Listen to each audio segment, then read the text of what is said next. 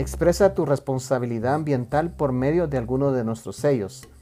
Verificación técnica y objetiva con la que marcas la diferencia.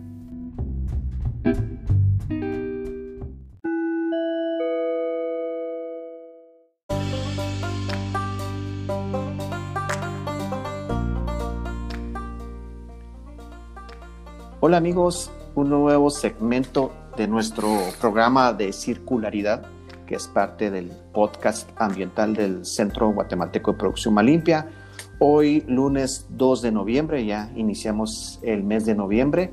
Estamos aproximadamente casi a las once y media de la mañana en horario de Guatemala, iniciando semana. Y, qué mejor iniciándolo con, con, un, con una entrevista a un colega, alguien que pues, también tengo ya algún tiempo de conocernos y, pues eh, admiramos mucho su labor, eh, cómo aporta al tema ambiental aquí en Guatemala y, que discutimos en estos días lo importante de, poder promover algunos temas en, en, el que él se ha ido relacionando por años. Y, y básicamente hoy vamos a conversar sobre lo que, lo que se relaciona a la ganadería natural o la ganadería sostenible. Es un tema, yo creo, es un tema muy interesante. Y para conversar el día de hoy de, sobre esto, tenemos el agrado de entrevistar a Rafael Ralón, que es director general y fundador de Corpro SA, que es una empresa que se dedica a la producción de genética bovina, adaptada a producción en condiciones de trópico bajo y producción de carne. Es ingeniero agrónomo especializado en productividad agrícola y ganadería sostenible. Y pues es un amigo, pues es alguien que yo tengo el gusto de que ya hemos trabajado algunos proyectos desde hace algunos añitos y Rafael nos acompaña desde Solola, que es parte, no, no precisamente está en el área central de Guatemala, Solola pues está muy cerca, está a la orilla del lago, ¿no? Creo que Rafael nos va a contar, creo que está viendo incluso el lago de Atitlán, el lago más bello del mundo, como dicen. Y, bueno, hoy pues nuevamente eh, queremos compartir información de, interés. La ganadería definitivamente tiene un papel importante en la sociedad, tanto eh, como cualquier sector. Eh, da insumos a la sociedad para satisfacer necesidades, utiliza recursos, puede generar pues casi como cualquier actividad humana, industrial, comercial, empresarial, pues puede generar insumos que pueden tener impactos al ambiente pero lo interesante es que la ganadería, como creo que nos va a compartir Rafael, ha ido evolucionando y, e incluso puede dar aportes interesantes al ambiente. Entonces, para eso tenemos hoy el gran gusto de, tener la entrevista con Rafael, que Rafael te doy, una, te doy la bienvenida a este, a este podcast, es tu casa, para mí es un gustazo tenerte acá. Eso es una persona muy importante eh, en los aportes que has dado al centro de nuestra historia, en el Centro Guatemalteco de Producción Más Limpia. Y, siempre has estado abierto a, motivar temas, a introducir temas, a compartir temas. Entonces, en este momento, pues te doy la bienvenida y te invito a que pues, nos des un, un mensaje a los amigos que nos escuchan en Circularidad. Primero que nada, Luis, muchas gracias por la invitación. Definitivamente eh, pues, estos espacios generan efectos muy interesantes, eh, tanto en los, en los que escuchan o en los que escuchamos, como también en los que presentamos temas. Definitivamente es un, es un honor aportar y apoyar en lo que, lo que se pueda siempre con el centro. Em, y estamos con, con, con toda la, la, buena disposición de poder compartir lo que, lo que hemos aprendido, ¿verdad? Eh, de verdad, muchas gracias.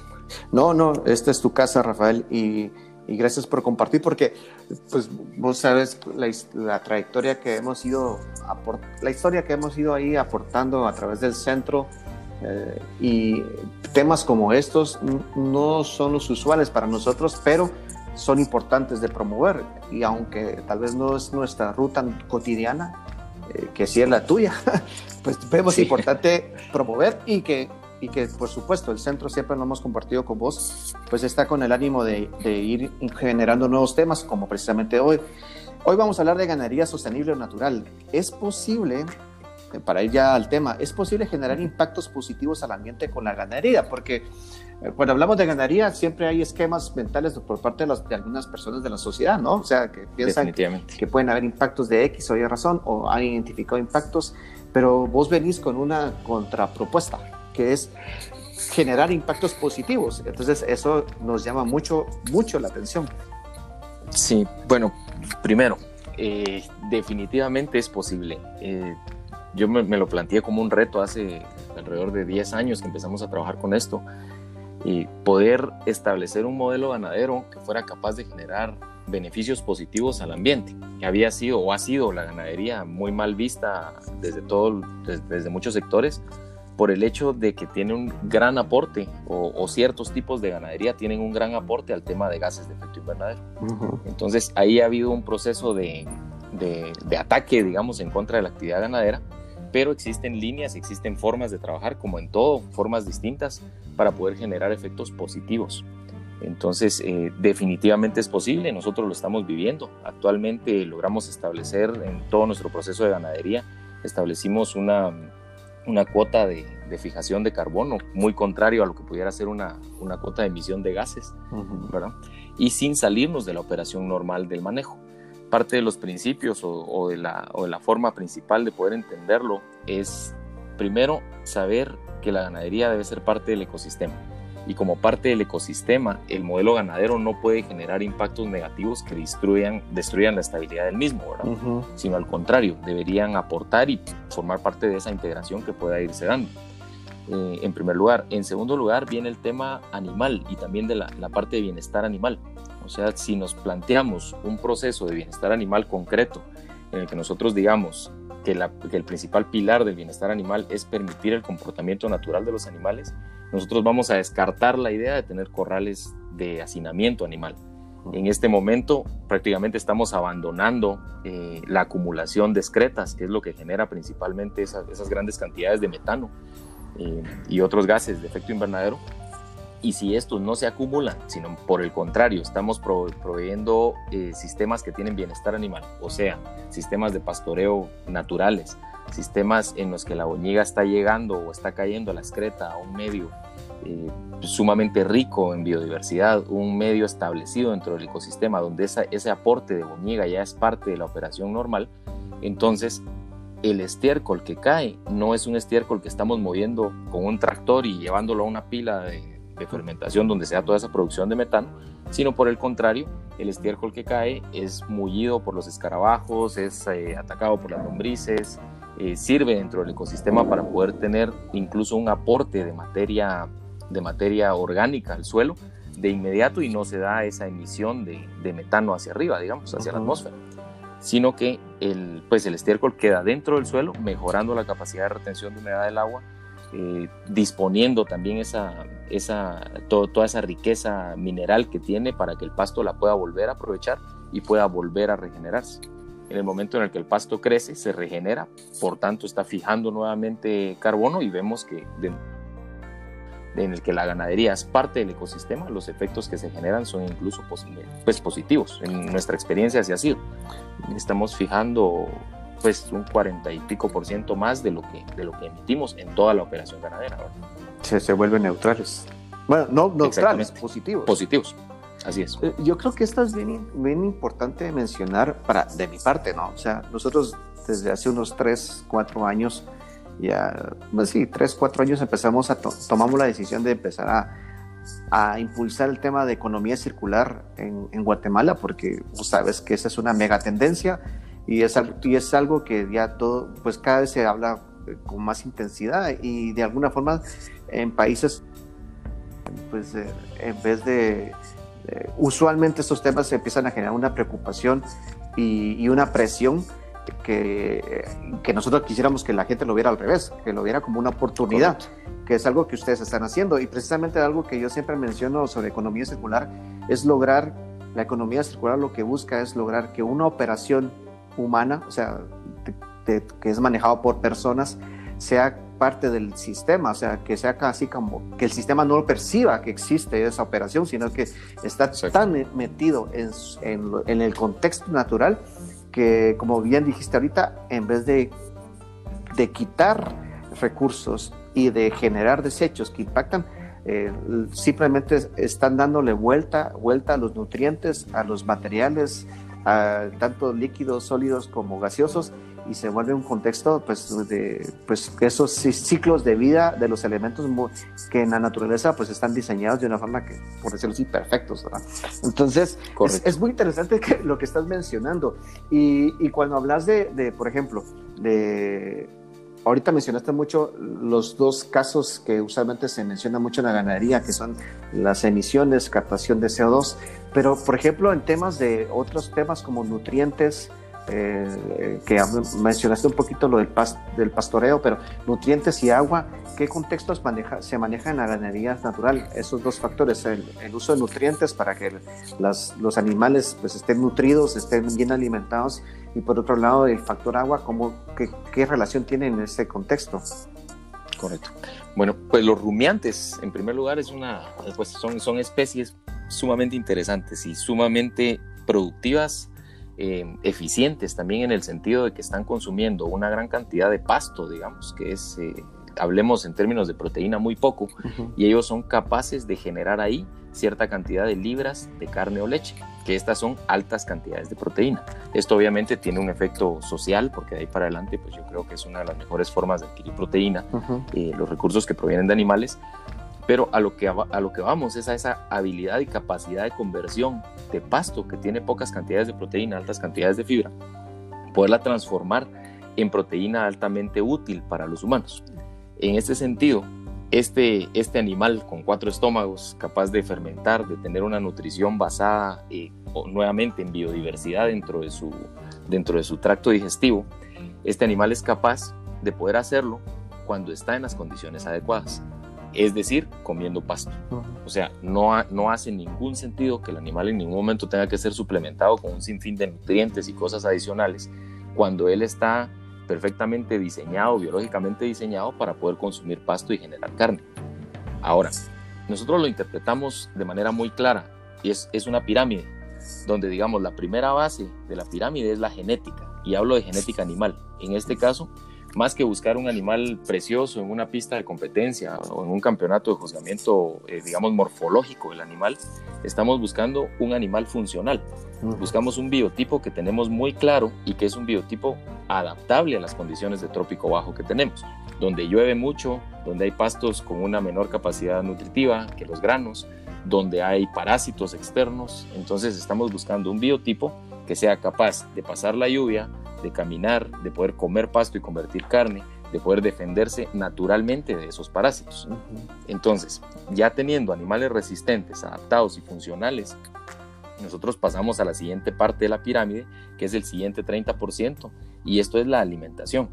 La alimentación completamente basada en pastos ya atiende a algo eh, un poco más apegado al manejo.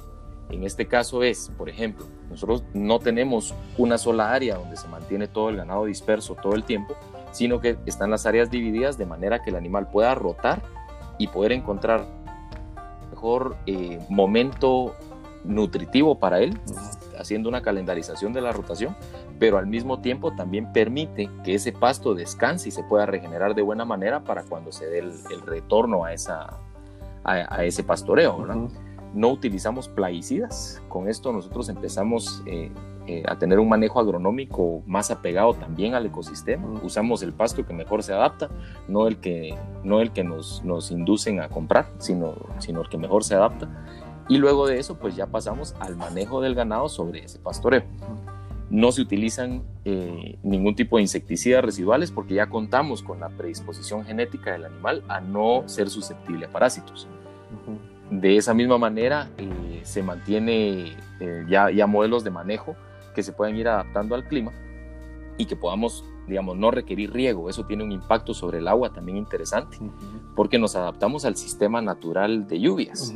Si ya sabemos que va a haber una temporada en la que no van a haber lluvias y probablemente la calidad de nuestros pastos vaya a desmerecer, vaya a bajar un tanto, nosotros vamos a tener una, una cantidad de pasto seco, por decirlo así, que no es un pasto muy útil para producción láctea. Entonces lo que hacemos es, dentro del manejo, planear que en ese tiempo no hayan terneros con las vacas, sino que la temporada de partos suceda en el momento en el que tenemos pastos de calidad adecuada para producción de leche. Entonces, simplemente no estamos artificializando el, manejo. Entonces, no tenemos motores succionando ríos para, para regar potreros. Eh, en algún momento mantenemos la calidad y la condición corporal de las vacas en época que no hay lluvia y no hay calidad de pasto adecuada a través de una buena disposición genética y por medio de la, del, control de esos requerimientos del animal. Entonces, el efecto es muy positivo. Y a la par de eso tenemos eh, también un componente de reforestación muy importante, porque nosotros consideramos la sombra dentro del manejo del ganado como un factor de mucho interés, atendiendo al tema de bienestar animal también. El animal necesita comer, rumiar y dormir, pero él come en una pastura adecuada, de buen tiempo, en su mejor momento nutritivo para él. Él rumia en un lugar fresco, eh, en un lugar cómodo para el animal, en este caso podemos hablar que la mejor comodidad es lo más apegado a lo natural, la sombra de un árbol, la orilla de un río que esté cubierto suficientemente eh, bien con cobertura eh, boscosa, ¿verdad? Y dormir pues también en un ambiente seguro, ¿verdad? Entonces con eso es que se logran resultados. Me, parece fascinante esta historia, la verdad, porque pareciera que lo, lo, lo que es, es fácil decirlo, pero lo único que están haciendo ustedes es usar de mejor forma los recursos que están disponibles a favor del animal. o sea, de hecho. Eh, eh, y, creo que, que, eso es un buen ejemplo que nos gustaría que cualquier empresario de cualquier sector, yo sé que estos términos pues, son muy apegados científicamente, tecnológicamente al sector de ganadería, pero si usamos el contexto, o sea, las, los conceptos básicos, ¿verdad? Eh, ¿cómo, me, ¿Cómo apego mi operación al sistema natural de tal forma que sea uno mismo y que utilice la, de mejor forma, en el mejor momento, los recursos que necesito y que tomo del ambiente? O sea, me parece muy interesante esta historia, Rafael. Y, y, y ya yendo al segundo punto que tenemos planificados para platicar, eh, pues eso ahorita, pues todo esto lo estás comentando de una forma muy sencilla, pero ha llevado años, ya lleva un buen tiempo de estar experimentando, aprendiendo, estudiando, eh, eh, invirtiendo incluso tiempo y dinero. Pero cuando esto ya lo proyectas a otros empresarios, o sea, ¿cuáles pueden ser esas bases de, para los proyectos ganaderos? Que toda esta historia que estás comentando pues eh, sea atractivo, porque todo esto tiene que ser atractivo porque seguro tiene que tener beneficios económicos para los productores, ¿verdad? Y que de alguna forma, si en los mercados como van evolucionando, pues si, si un productor ganadero dice, mire, yo produzco carne o leche, pero también lo hago de una forma amigable con el ambiente, hay mercados que cada vez solicitan más esto. Y ahí aquí hay una variable más que ya mencionaste, el bienestar animal. Entonces es una mezcla muy interesante. Es economía, es ambiente y es bienestar animal. Entonces, ¿cómo, cómo pueden ser las bases? ¿Cómo, cómo un ganadero, puede, un productor ganadero puede empezar en esta, con esta historia? Correcto, muchas gracias. Velo, bueno, principalmente yo siento que el primer motivador de esto es un motivador financiero. O sea, tenemos el motivador que obviamente todos como personas correctas y responsables queremos hacer actividades que generen efectos positivos al ambiente y a la sociedad. No tiene ningún sentido no hacerlo así. Pero el factor mental, porque de una u otra manera, si ese factor financiero se ve afectado, eh, pues se ve afectado el proceso de rentabilidad, simplemente nos va a que sea más rentable que nosotros. Nos pasa muchísimo en, el tema de ganadería, por ejemplo, a la hora de compararlo con cultivos extensivos. Eh, de muy alta rentabilidad.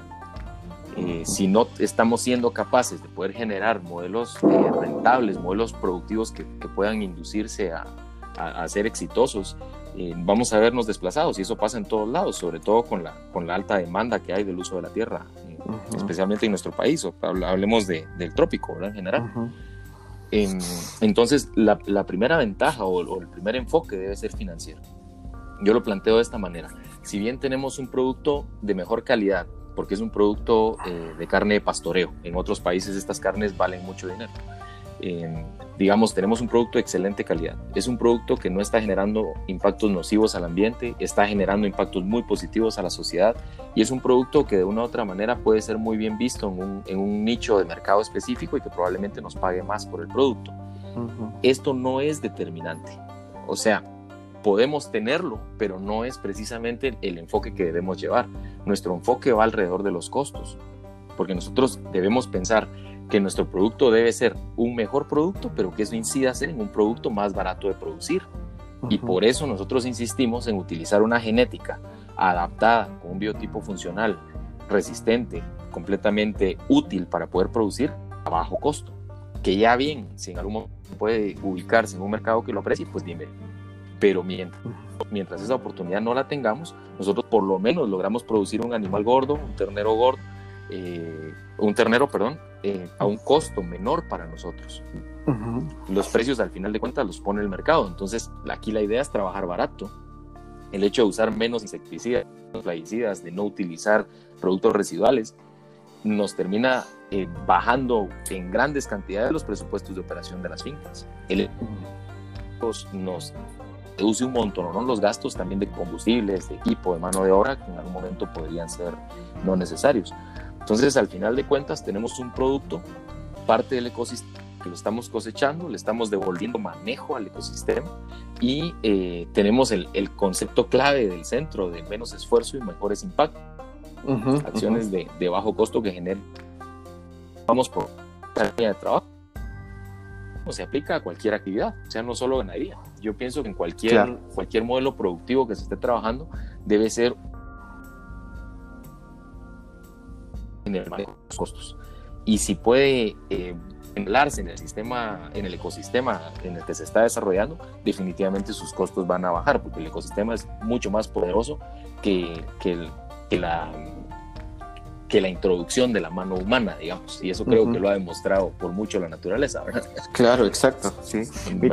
Y, y, y, si hablamos de que estos conceptos de, porque aquí tiene que ver mucho entender qué especie hay, qué, recursos hay, qué clima hay, eh, qué estaciones, eh, cómo muevo los recursos. Eh, este, tipo de conceptos se puede aplicar en otras áreas de la, de la, del sector agrícola, en otros cultivos, otros, otro tipo de ganado. sí hay oportunidad de poder replicar esto en otros, en otros temas o, definitivamente es una historia muy individual, una muy, muy, muy específica? Eh, no, en principio,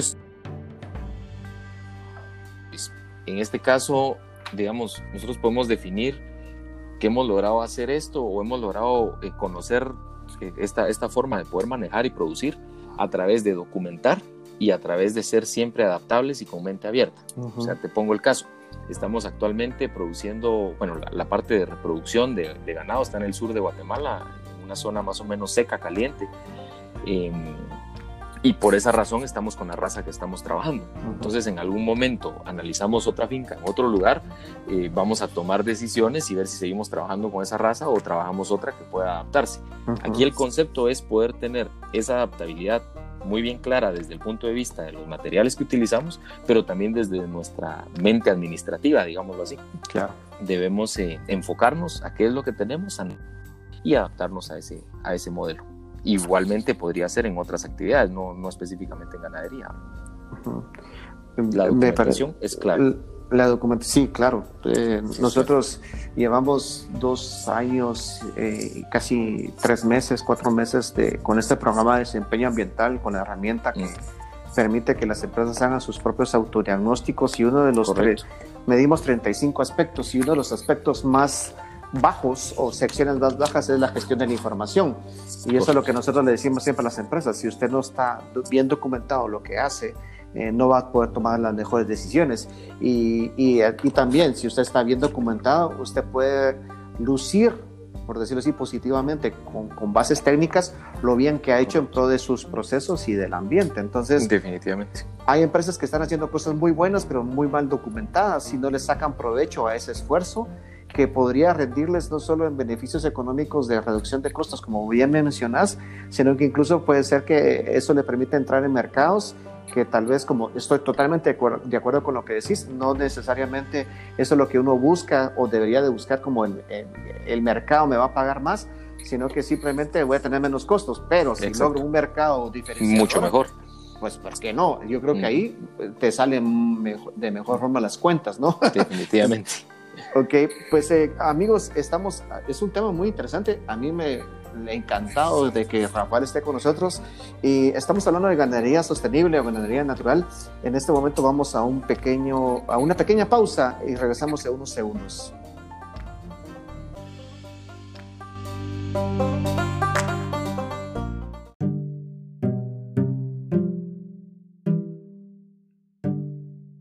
Invitamos a que seas parte de este movimiento ambiental positivo. Permítenos ser parte de tu equipo de desempeño ambiental.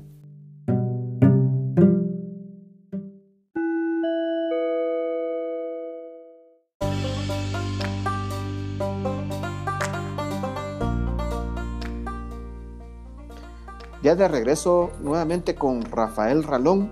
Hoy estamos, amigos, hablando un poco sobre ganadería sostenible o ganadería natural. A final de cuentas, Rafael, creo que escuchándote, me gusta más el tema de ganadería natural, porque creo que lo, que, lo, que, lo que ustedes están haciendo es eh, regresando a lo, al diseño básico de la naturaleza, ¿no? O sea, le estás dando oportunidad a que la naturaleza haga su trabajo y se acabó, por decirlo así. Yo sé que suena muy, muy sencillo, es muy fácil. No, de, hecho, y me encanta. me encanta que suene así.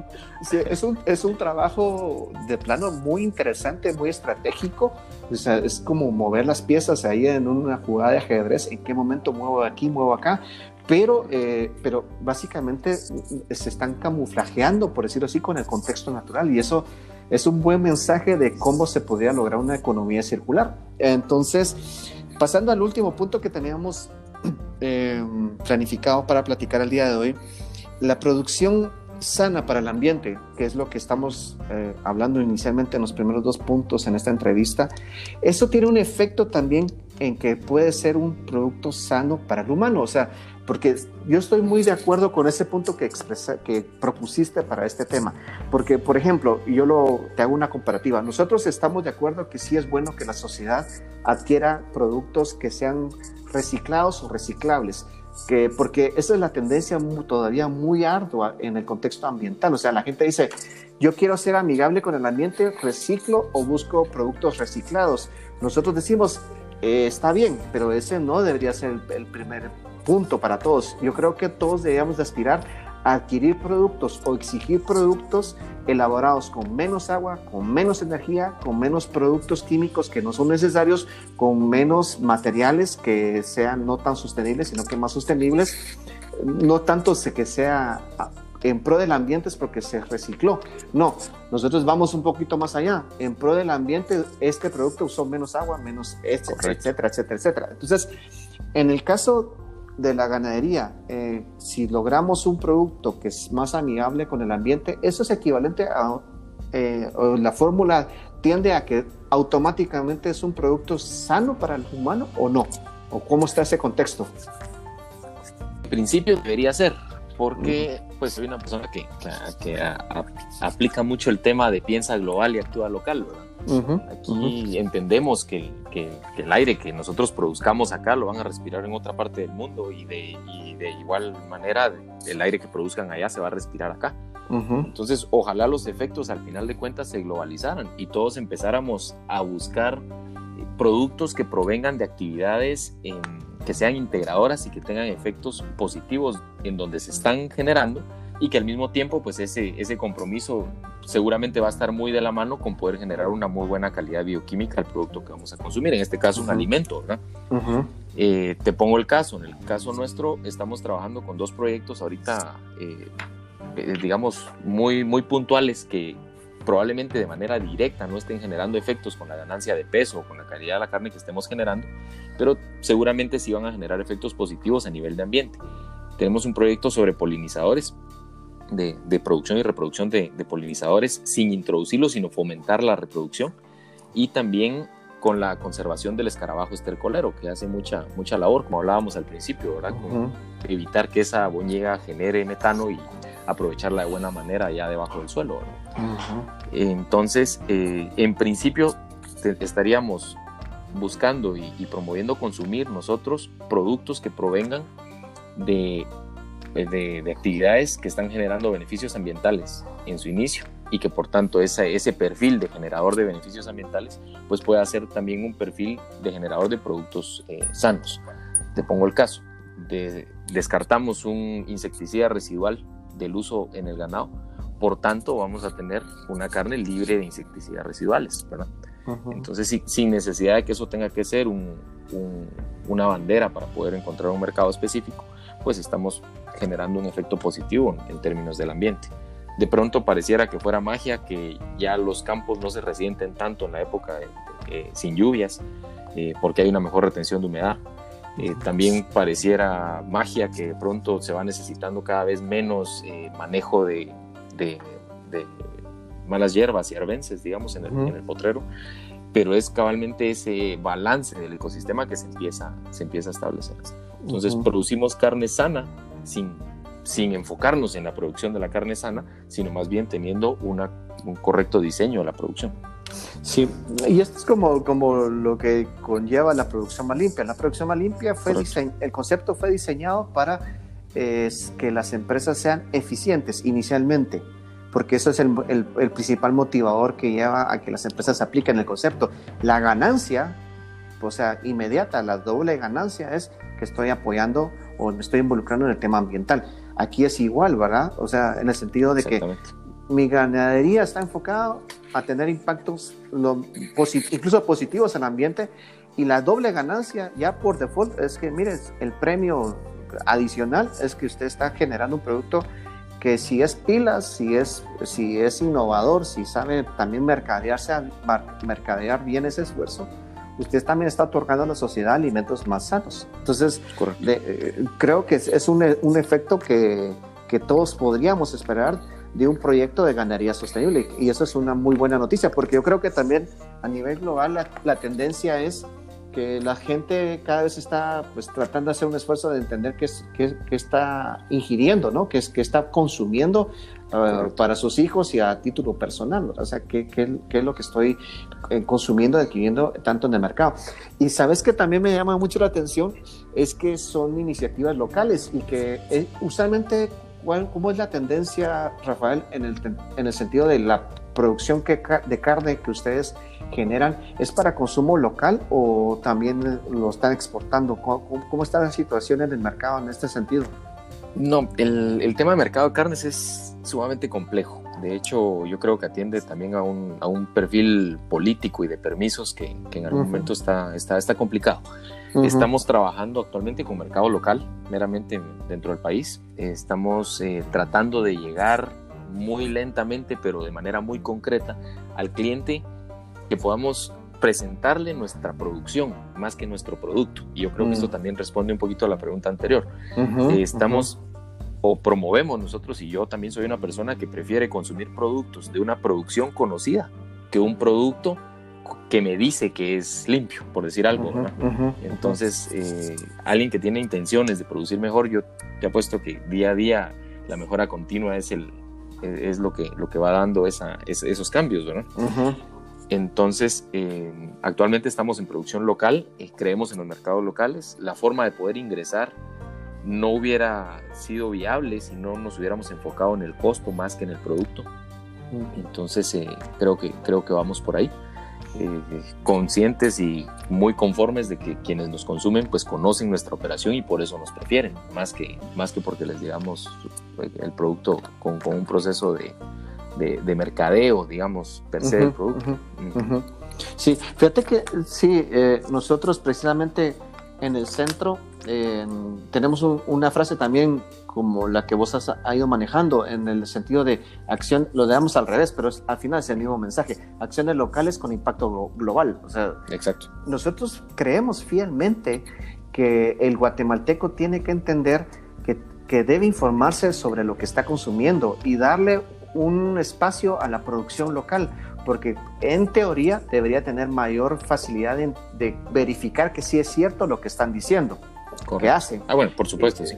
Y, porque, como bien decís, o sea, hay certificaciones tras certificaciones. Nosotros hemos ido impulsando certificaciones locales, porque hemos ido descubriendo, como hoy escuchamos una historia de un empresario local, o sea, guatemalteco. Vos estás contando esta historia como empresario también. Correcto el tema es que no todos tienen, eh, no toda la gente conoce de estas cosas y por lo tanto creo que a veces ni se dan cuenta que están consumiendo productos locales de mejor eh, pues eh, sanidad, un impacto positivo a su salud y al ambiente, pero es que el consumidor no, no le llega la información de esto y eso son de las cosas que ahora queremos promover en el centro de generar más información de los proyectos locales, de operaciones locales para que el guatemalteco entienda que debe voltear la mirada al producto local y que él ya tome la decisión que quiere, ¿verdad? O sea, libre mercado, ¿verdad? Correcto.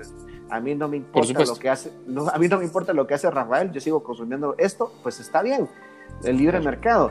Pero el punto es que el productor local, y eso no estoy hablando de productor ganadero precisamente, sino que productor local a nivel, en todo el contexto, en todos los productos y servicios que ofrecemos aquí localmente, no, no ha aprovechado esto y no ha provocado esa cultura de informar a su cliente con más detalles sobre en el tema ambiental, hablando específicamente del tema ambiental, ¿no?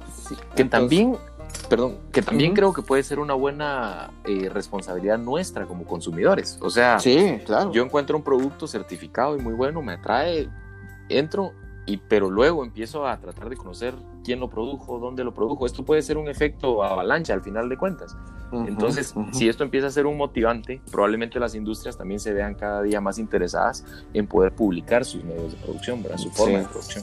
Sí, excelente. Pues Rafael, primero, eh, felicidades, porque cada vez estos son temas que nos hemos, vos los has ido comentando aquí eh, amablemente eh, en las conversaciones con el centro y se nota que pues vas, has evolucionado a un nivel que, que, yo creo que es lo que querías y seguro estás inquieto y seguro vas a conseguir otras cosas, pero felicidades por esto eh, y también muchas gracias por estar con nosotros en este, en este podcast compartiendo tu información. espero que no sea la última vez, que, que no sea la primera y última vez. Esta es tu casa, vos sabes que el centro siempre tiene las puertas abiertas a tus, ideas y, lo digo abierta. Yo siempre te lo he dicho y, creo que tenemos muchas cosas por hacer juntos para, para, para apoyar, para promover, para que la gente eh, valore más los esfuerzos ambientales que se hacen aquí en el país. Em, y que nos cuidemos más entre todos. Entonces, muchas gracias por, por estar con nosotros y, bueno, te, invito a que des un mensaje ya de cierre, por favor, de, parte de tu empresa y de tu persona. No, Luis, muchas gracias. de verdad me halaga de nuevo la invitación y el espacio. Muchas gracias también a, los que estamos siguiendo los podcasts. Están súper interesantes y definitivamente vale la pena poder conocer también otras experiencias de lo que, de lo que se está haciendo. Y hay una frase que a mí me gusta mucho que dice, It's not the cow, it's the how. No es la vaca, es cómo lo hacemos. Entonces creo que eso puede pues sí, quitarnos ya de la mente el hecho de que todas las vacas generan gases de efecto invernadero. Les aseguro que hay muchas actividades en el mundo que generan eh, cosas positivas y, efectos positivos. Y pues qué bueno seguir entre todos buscando ese tipo de productos, siguiendo ese tipo de productos y conociendo ese tipo de producciones. Exacto. Muchas gracias por el espacio y completamente a las órdenes, súper agradado y y convidado a, volver en una próxima. Muchas gracias. Ok, Rafael. Pues amigos, eh, estuvimos con Rafael Ralón hablando sobre ganadería natural, ganadería sostenible. Esperamos que les haya gustado esta entrevista. Seguro dio información muy interesante. Pónganla en práctica. Yo creo que hay que ser innovadores, hay que ser creativos y, y tener la capacidad de hacer analogías sobre los conceptos entre sectores y eso es lo que hemos ido aprendiendo en el centro. Lo que se puede aplicar en ganadería, estamos seguros que algunas cosas se pueden aplicar en la producción de telas. O sea, porque nos basamos mucho en operaciones unitarias, en los principios básicos de transferir energía y materiales. Entonces, eh, es de poner atención y poner en práctica todos estos conceptos. Muchas gracias por estar con nosotros. Eh, pues, como siempre, invitados a que nos sigan, invitados a que sigan escuchando esas entrevistas de especialistas guatemaltecos y también eh, de vez en cuando tenemos especialistas internacionales en donde siempre compartimos historias positivas técnicas de aplicación para que todos seamos cada vez mejores y más compatibles con el ambiente. Muchas gracias. Cierro sesión.